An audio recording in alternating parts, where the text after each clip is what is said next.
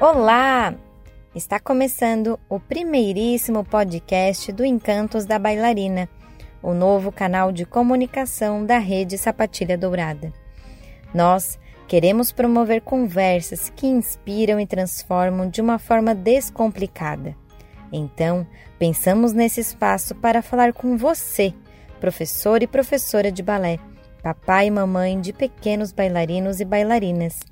Aqui nós vamos falar sobre aulas de balé, desenvolvimento infantil, administração de escolas de dança e muito mais. Mas antes de entrar de cabeça nestes temas, deixa eu me apresentar. Eu sou Simone Duarte, bailarina especialista em neuropsicopedagogia e desenvolvimento infantil, palestrante, pesquisadora, professora e escritora de livros sobre balé infantil. E para estrear esse programa, falaremos sobre uma questão muito importante no processo de aprendizagem do balé para os pequenos bailarinos: a ludicidade como ferramenta pedagógica.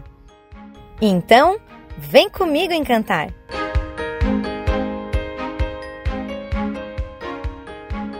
E para começar, falando do nosso tema ludicidade, temos que antes voltar lá atrás na história do balé. E é bem importante nós lembrarmos que o balé ele não surgiu na França, como muita gente acredita, pois todos os nomes são em francês, mas não foi lá que o balé começou. Remonta lá dos anos de 1455, onde temos os primeiros registros de dançarinos, e foi na Itália. Inicialmente, as danças que eram feitas era para comemorar a colheita da uva, era para comemorar um, bailes, porque se a gente pensar, não existia Netflix naquela época, né, pessoal? Naquela época, o entretenimento eram os bailes, eram os momentos de encontro de toda a sociedade. Então, as danças eram ponto forte, digamos assim, da animação daquele evento.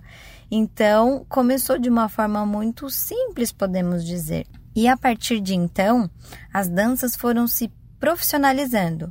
Claro que levou muitos e muitos e muitos anos.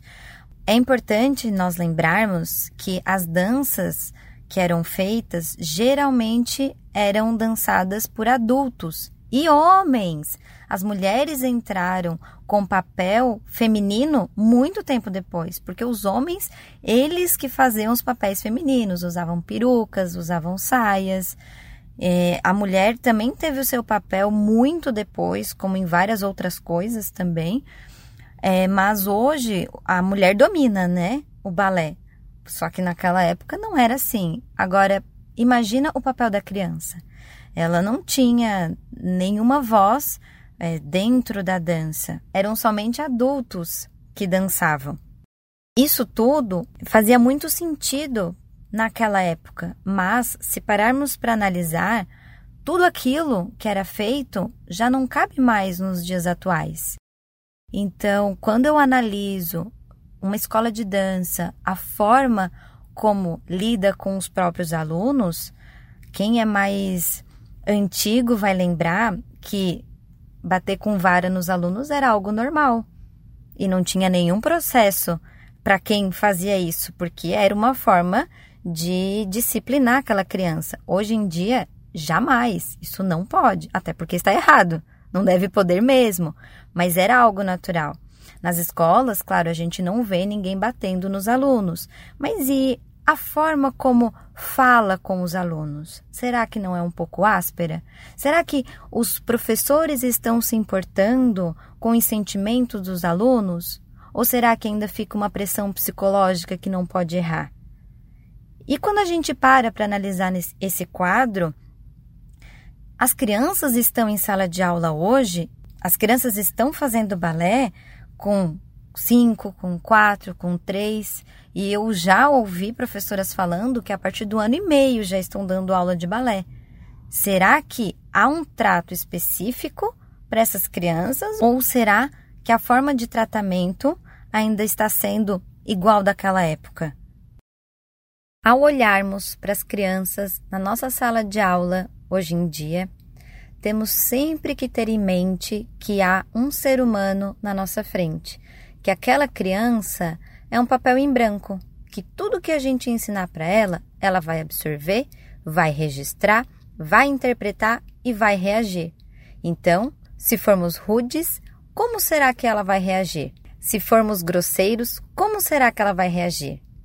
Mas, se a gente ensinar com amor, se ensinarmos com carinho, se ensinarmos com atenção, se tivermos paciência para repetir cinco vezes, caso seja necessário, será que aquela criança vai se estruturar psicologicamente de uma forma mais saudável? Com certeza, né? Então, sempre que formos ensinar alguma coisa em sala de aula, temos que ter paciência e pensar: é uma criança, ela precisa de mim. Eu tenho que ser a melhor pessoa que eu puder ser para aquela criança. E uma das formas de ser a melhor pessoa para aquela criança é utilizar de uma ferramenta sensacional chamada ludicidade. E o que é ludicidade? Ludicidade é sempre que eu utilizo jogos, brincadeiras, imaginação para ensinar algo a alguém. E no balé, quando eu for utilizar a ludicidade para ensinar os movimentos, como que eu vou fazer isso? eu vou eleger uma brincadeira, por exemplo, amarelinha, e dentro da amarelinha eu vou ensinar conceitos que eu acho importantes, fundamentos do balé clássico. Eu posso utilizar a primeira e a segunda posição dos pés. Toda vez que tiver apenas um círculo, elas vão fazer primeira posição, e quando tiver dois círculos, elas vão fazer segunda posição.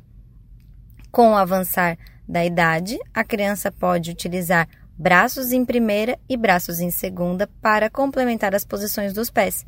Então, eu vou utilizar a ludicidade, que é a brincadeira, para que a criança consiga fazer os movimentos, aprenda a fazê-lo e queira fazê-lo, que ela tenha motivação de repetir quantas vezes ela quiser, achando aquilo muito divertido, sem pressão, sem necessidade de estresse, sem nada que ela vá achar ruim. Muito pelo contrário, ela vai achar extremamente divertido, vai chegar em casa, vai querer continuar repetindo, vai ensinar a mãe, vai ensinar o pai, vai colocar todo mundo para fazer balé junto com ela. E olha que divertido! O que era para ser só uma aula de balé vira um momento de interação familiar. É muito importante que o profissional ele estude e estude muito sobre quais brincadeiras vai utilizar, por que vai escolher aquelas brincadeiras, quais canais de aprendizagem vai ser utilizado com o desenvolvimento daquela brincadeira, auditivo, visual, sinestésico, como que as crianças reagem, como que ele vai aplicar aquela atividade. Muito importante também estudar sobre pedagogia, psicologia, todos esses Todas essas ciências estão diretamente envolvidas e são extremamente importantes para que o profissional se torne cada vez melhor. Hoje há muito preconceito com o uso da ludicidade em sala de aula. Por quê? Tem muita gente fazendo coisa errada porque não sabe o que está fazendo. E se você faz coisas que não sabe porque está fazendo, vai estudar, tem ferramentas, existe YouTube, existe Google, existe uma infinidade de formas de pesquisa que você pode sim se tornar um profissional sensacional, maravilhoso e consiga que seus alunos prestem atenção em toda a aula, não tenha mais casos de indisciplina, porque a indisciplina ela está é, diretamente relacionada com uma aula chata, na maioria dos casos. Claro que há exceções e disso a gente fala outro dia. E a questão de crianças que estão desinteressadas, que elas não queriam estar ali. E muitas vezes é porque a aula é chata, a aula não está cativando, a aula não tem o menor sentido para aquela criança. Tem que ser uma aula legal, tem que ser uma aula divertida, que converse com o mundo dela e que ela queira, meu Deus, saber o próximo passo daquela história. E aí ela vai, passa pela floresta, vai para o castelo e faz várias aventuras.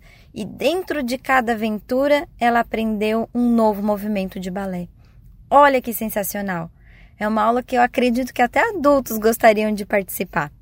E só tem uma forma de você comprovar tudo isso que eu falei, colocando em prática e depois poste uma foto nas suas redes sociais com a hashtag Professores que se importam. Eu vou amar ver os resultados de vocês.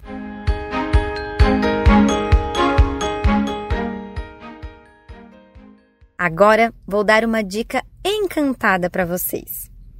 Sua aluna faz meia ponta a 45 graus e você quer que ela possa realizar o movimento a 90 graus? Então se liga nessa dica.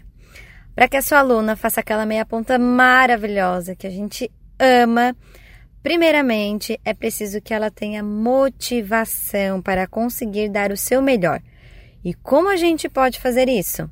É muito simples. Para começar, esqueça a ideia de ficar na frente repetindo e esperar que ela repita maravilhosamente bem. Afinal, a criança ainda está descobrindo o seu corpo e desenvolvendo a sua consciência corporal. Você pode contar a seguinte história: o gigante ia dar uma festa lá no mundo dos gigantes e ele precisava de ajuda com a decoração, porque ele não teve tempo para fazer a decoração. Aí você vai lá e dá uma flor na mão de cada criança. E cada criança vai ajudar o gigante a conseguir fazer uma decoração maravilhosa para a festa. Aí a criança com a florzinha, uma por vez, vai levantar, vai até a frente do professor. O professor vai colocar a mão autossuficiente para que a criança tenha que se esticar, subir na meia ponta, esticar os joelhos, manter uma, uma postura correta, esticar o braço e levantar a mão o mais alto que ela conseguir até entregar a flor na mão do professor, que nesse momento estará representando o gigante. Nesse trecho da história do gigante, você vai conseguir que a sua aluna dê o seu melhor, consiga fazer a melhor meia ponta que ela consegue executar. É igual quando você vai no armário da cozinha buscar algo que está bem alto e tem que subir lá na meia ponta. É exatamente a mesma lógica, só que agora a criança está motivada a conseguir também fazer essa meia ponta dentro de um contexto que faça sentido para ela. Você entendeu o que nós conseguimos?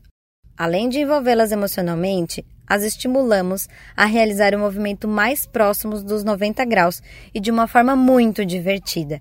Então você pode continuar essa história e fazer uma aula sensacional.